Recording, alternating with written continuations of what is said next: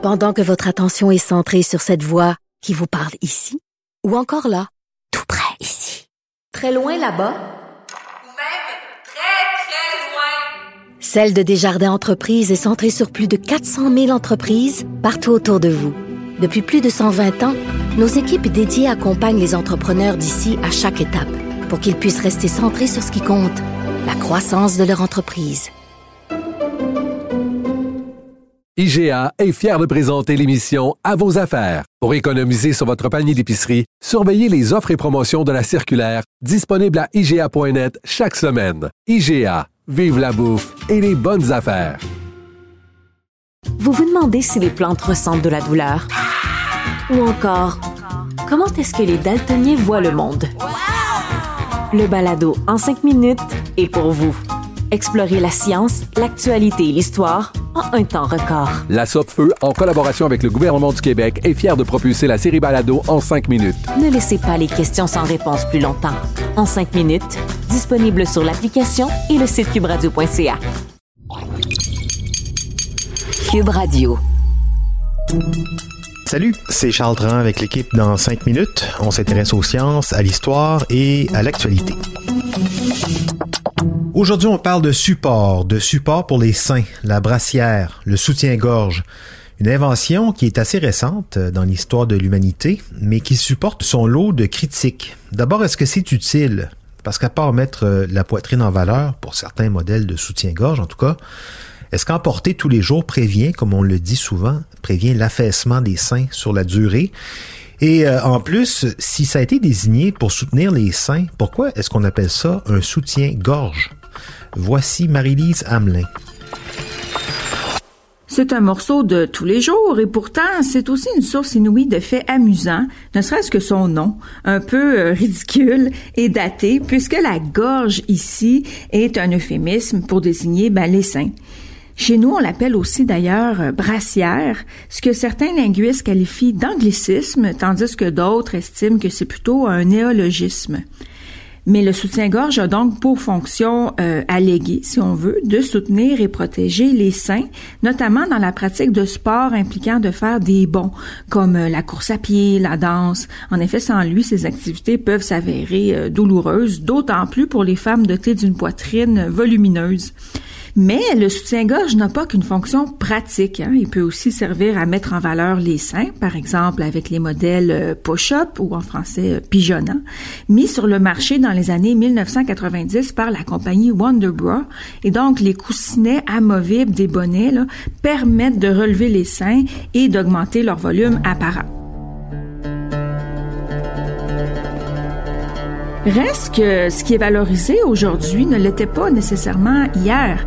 Donc, dans l'Antiquité euh, romaine et en Grèce, les femmes recouraient à un assemblage complexe de bandelettes pour aplatir la poitrine. Alors qu'à l'opposé de la Renaissance à l'ère victorienne, le corset faisait en sorte que les poitrines remontaient presque, et oui, jusqu'à la fameuse gorge, tant qu'on les voulait euh, plantureuses. Mais le corset, euh, créé au Moyen Âge, c'est un instrument euh, de quasi-torture, car à la longue, ben, ça déforme les organes vitaux, en plus de euh, restreindre la respiration au point de causer des évanouissements. Alors, de fil en aiguille arrive le soutien-gorge. La date exacte de son invention demeure à ce jour plutôt nébuleuse. Il y a plusieurs brevets qui apparaissent à travers le monde de 1859 à 1913, notamment en Argentine, en France, aux États-Unis, pour euh, différents modèles plus ou moins adaptés, mais la palme du plus euh, réussi revient à la française Herminie Cadol, qui est une féministe révolutionnaire qui le présente en 1889. Mais là, l'usage du soutien-gorge ne se répand qu'à la fin des années 10 et même dans les années 1920. Euh, et ça, même si le mot a fait son apparition dans le dictionnaire Larousse en 1904. De nos jours, bien souvent, les jeunes filles commencent à porter le soutien-gorge avant même la puberté, euh, lorsqu'elles n'ont même pas de sein encore. Pourtant, les scientifiques sont formels, le corps féminin est adapté pour vivre sans, hein, si on considère que l'Homo sapiens est apparu il y a environ 200 000 ans et que les femelles de notre espèce en sont passées durant l'essentiel de cette période. C'est pourquoi plusieurs questions demeurent quant au rôle du soutien-gorge dans la prévention ou même l'accélération de l'affaissement naturel des seins avec le temps, la gravité faisant son œuvre, mais parfois aidé par toutes sortes de choses comme la taille des seins, euh, évidemment une poitrine plus volumineuse ayant tendance à tomber. D'autres facteurs sont aussi à considérer dans cet affaissement, comme le nombre de grossesses, la sédentarité, ainsi que le tabagisme. Mais quel est le rôle de nos bonnes vieilles brassières? Il y a un chercheur français qui s'est penché sur la question, le docteur Jean-Denis Rouillon, médecin du sport retraité et ancien professeur à l'Université de Franche-Comté.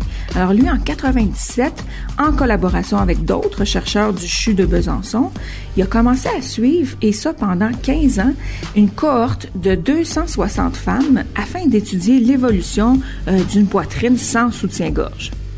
Résultat, eh bien, le port du soutien-gorge ne serait pas nécessaire au maintien de la poitrine, même qu'il pourrait être nuisible. Voici ce qu'il a constaté chez des femmes qui ont cessé de le porter. D'abord, le mamelon remonte, en moyenne de 7 mm en un an.